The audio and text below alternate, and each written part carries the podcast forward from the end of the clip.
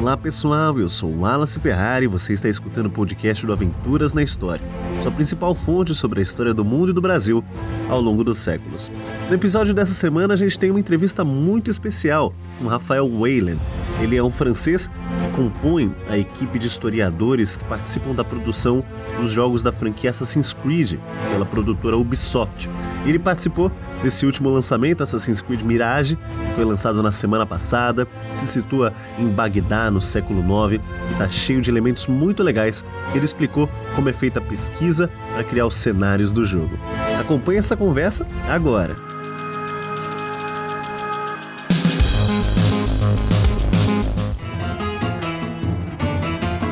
Bom, antes de tudo, é, Assassin's Creed Mirage se passa em um novo local.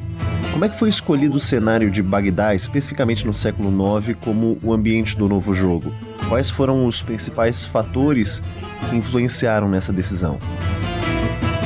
Bem, talvez você saiba que o Mirage é considerado um jogo que foi feito também como uma forma de celebrar o 15º aniversário da franquia Assassin's Creed. E a franquia começou no Oriente Médio, com Jerusalém e outras cidades. Então, decidimos que queríamos voltar ao Oriente Médio onde tudo começou. Com uma história centrada nos que vieram antes dos assassinos, na verdade, em nossa mitologia, os Eden Ones. Foi por isso que escolhemos uma localização no Oriente Médio como o local principal. Queríamos que a história fosse contada mais ou menos na mesma época que Valhalla, o jogo que veio antes na franquia, ou seja, no século IX. E quando decidimos ir para o Oriente Médio e o século IX, havia praticamente um lugar para onde ir. Seria Bagdá, porque Bagdá no século IX era a capital do Império Abássida. Era a cidade mais importante da região, pelo menos uma das maiores cidades do mundo na época. Então, para nós, ficou bem claro quando decidimos ir para o Oriente Médio e para o século IX que precisávamos ir para Bagdá.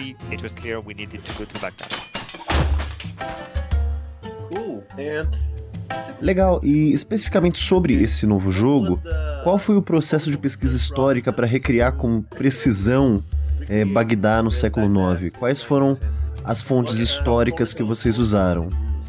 Uh, certo, vou responder a sua pergunta, mas primeiro quero esclarecer algo. Em inglês, usamos duas palavras diferentes: accuracy, precisão, ou accurate, preciso, e authentic, autêntico. As duas são semelhantes, mas não são exatamente a mesma coisa. Vou explicar. Accurate é o que eu fazia na minha tese de doutorado. É o que eu faria em um livro. É o que eu faria para um museu. Mas quando você faz algo preciso, significa que você está certo do que está fazendo. É o que aconteceu, ou pelo menos tão certo quanto pode ser. Em um videogame, tentamos chegar perto, mas não chegamos tão perto quanto em um museu. Fazemos escolhas que sabemos que se desviarão da história real, da coisa precisa. E isso chamamos de autêntico. Então, às vezes, fazemos algumas escolhas. A partir daí, você pergunta quais são as fontes que usamos. No caso de Bagdá, um dos desafios que tivemos é que Bagdá ainda existe hoje. Ainda está lá, mas não se parece em nada com a cidade do século IX. Porque o tempo passou, séculos se passaram, e bem, eles decidiram derrubar alguns prédios para construir outros. A modernidade, em algum momento do século XIX, mil anos após o nosso jogo, um governador decidiu: Ok, quero que a cidade pareça mais moderna Destruam esses edifícios medievais e construam uma grande avenida em algum lugar. Então, prédios foram perdidos, mas também a cidade foi quase inteiramente destruída por uma invasão mongol no século XIII. E não se parece com o que era na época. Você pode ir a Bagdá, mas não parecerá como era na época. Então, precisávamos recriar ou reinventar como era na época. Começamos com textos, como é comum com historiadores. Trabalhamos com textos. Há vários textos para o período. Há viajantes que descrevem: Fui a Bagdá e vi isso e aquilo, e aquele prédio estava lá e parecia assim. Então, usamos isso. Criamos um mapa da cidade e fomos apontando. Eles descreveram que a maior mesquita está aqui. Vamos então colocá-la aqui. Eles descreveram que há um hammam, um banho público em algum lugar aqui. Ok, vamos colocá-lo aqui. Isso foi útil para o mapa, mas precisávamos de muito mais do que isso. A cidade precisa parecer viva, habitada. Então, você precisa de muitos detalhes. Usamos outros textos. Há um texto que realmente gosto, chama-se O Livro das Canções. É uma lista de biografias de cantores e músicos do século IX e foi escrito cerca de 50 anos após a época do nosso jogo, no início do século X. E nele encontrei documentos, histórias sobre alguns músicos, sobre como eles se apresentavam, que tipo de músicas as pessoas gostavam na época. Então, esses tipos de detalhes podemos incluir no jogo. A música é algo muito importante quando você entra em uma cidade que faz você sentir que é verdadeira, que é autêntica. Então, é o tipo de detalhe que podemos encontrar em alguns textos. Claro, estou dando o exemplo de músico, mas encontramos a mesma coisa com barcos, armas ou outras coisas. São apenas exemplos. Todos os tipos de cultura, né? Sim, então, precisamos recriar completamente o mundo, sabe? Como eles comiam, como andavam, o que faziam para se divertir, o que eles achavam feio ou bonito. Tudo isso encontramos em textos. Quando não encontramos a resposta em textos, tentamos trabalhar com museus. Temos vários museus que são parceiros. Alguns são parceiros de jogo em jogo, e neste jogo tivemos outros. O Instituto do Mundo Árabe, em Paris a coleção Khalili, K-H-H-A-L-I-L-I, é uma coleção muito grande de arte islâmica online. Alguns museus nos ajudaram com alguns aspectos que não estavam representados nos textos. Os textos tendem a falar sobre elites, o califa, a corte, mas a vida cotidiana das pessoas encontramos em pequenos artefatos em museus. E então, havia coisas que sabíamos que existiam, mas não tínhamos ideia de como eram. Não tínhamos ideia do que, sim, não tínhamos ideia. Para isso, precisávamos fazer algumas comparações. Saímos de Bagdá, encontramos outros edifícios de outros locais da mesma época na mesma região. Iraque, Irã, Egito, que estavam na mesma época. E, ok, então não sabemos como era a mesquita em Bagdá no século IX, mas sabemos como era a mesquita no Cairo, no Egito, no século IX. Então vamos tentar nos inspirar naquela do Cairo e colocá-la em Bagdá. Sabemos que não é o ideal. Não é o ideal. É por isso que disse que não é preciso. Se estivesse trabalhando, se estivesse fazendo minha tese de doutorado sobre isso e dizendo, ó, oh, deve ser igual, não seria bom para a universidade. Mas no jogo, fazemos algo diferente. E é autêntico e não preciso. And so it's authentic and not accurate.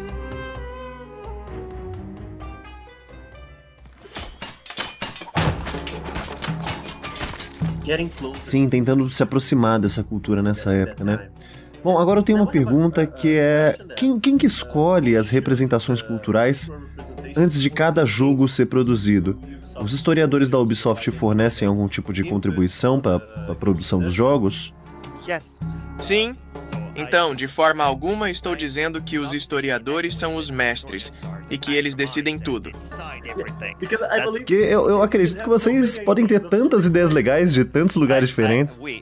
Nós, claro, podemos ter muitas, muitas ideias. Normalmente isso começaria com o que chamamos de equipe principal.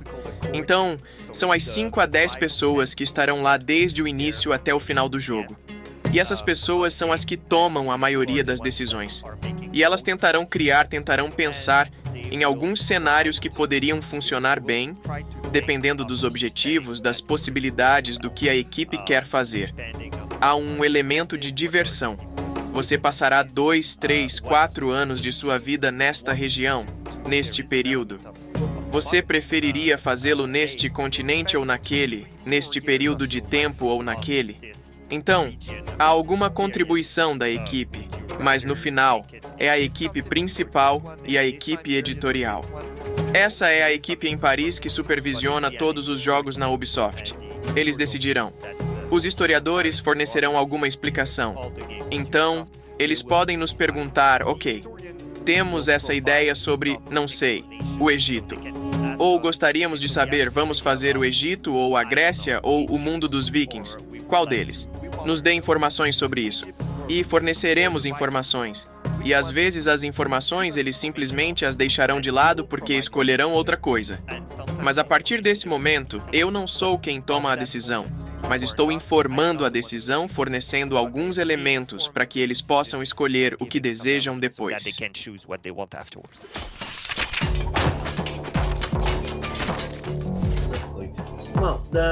Perfeito. Bom, a franquia Assassin's Creed também inclui elementos de ficção na trama dos jogos, claro.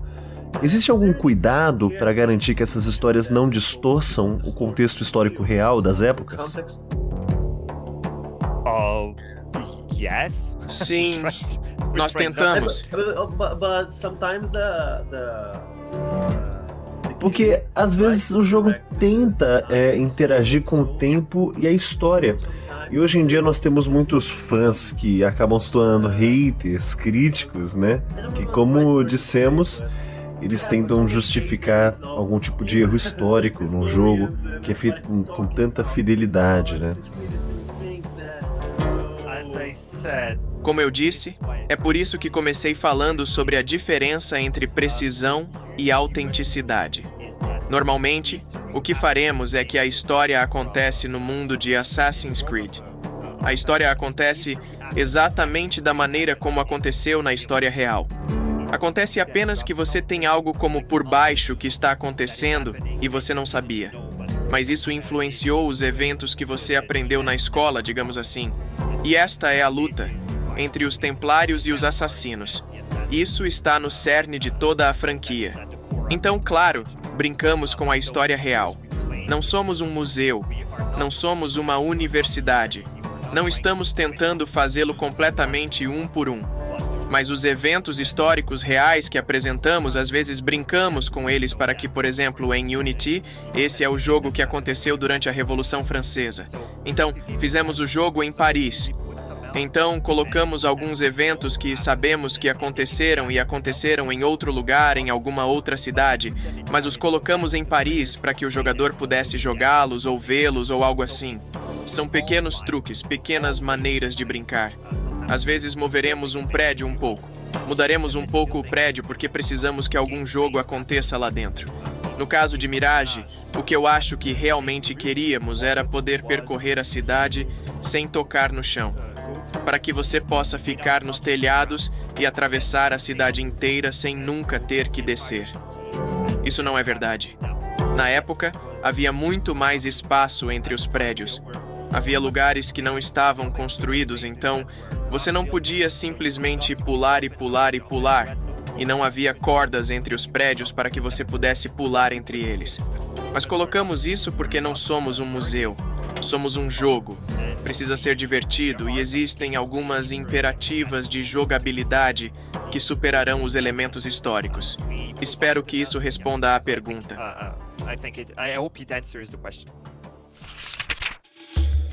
Sim, e, e, o jogo é legal de se jogar, né?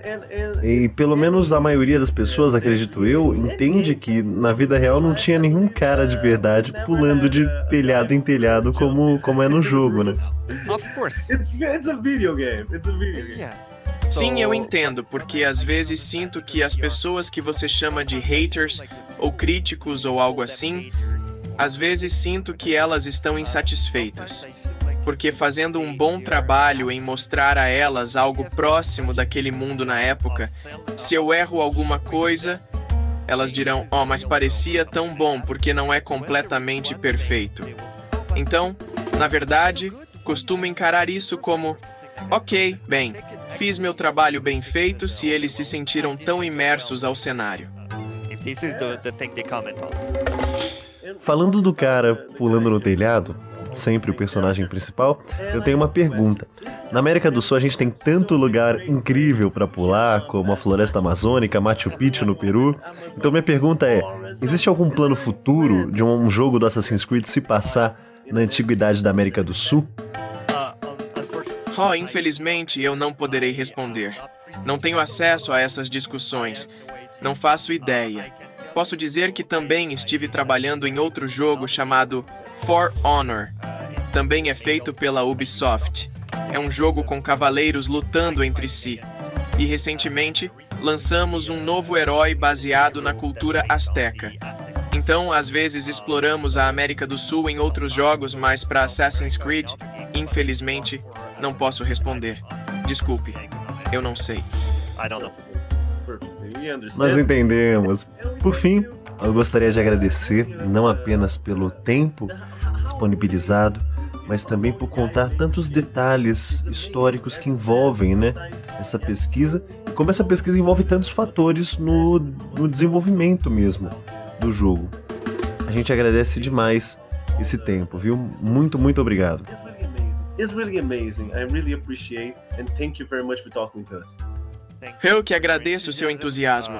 Fico muito feliz em saber. Foi um bate-papo muito legal e vários outros você também pode acompanhar no podcast do Aventuras na História. O de hoje vai ficando por aqui, mas para receber os próximos, siga nossas redes sociais oficiais que estão na descrição desse episódio e por lá você pode ficar por dentro de próximos, além de várias notícias sobre a história do Brasil e do mundo. Lembrando que toda semana sai um um assunto inédito. Muito obrigado e até a próxima.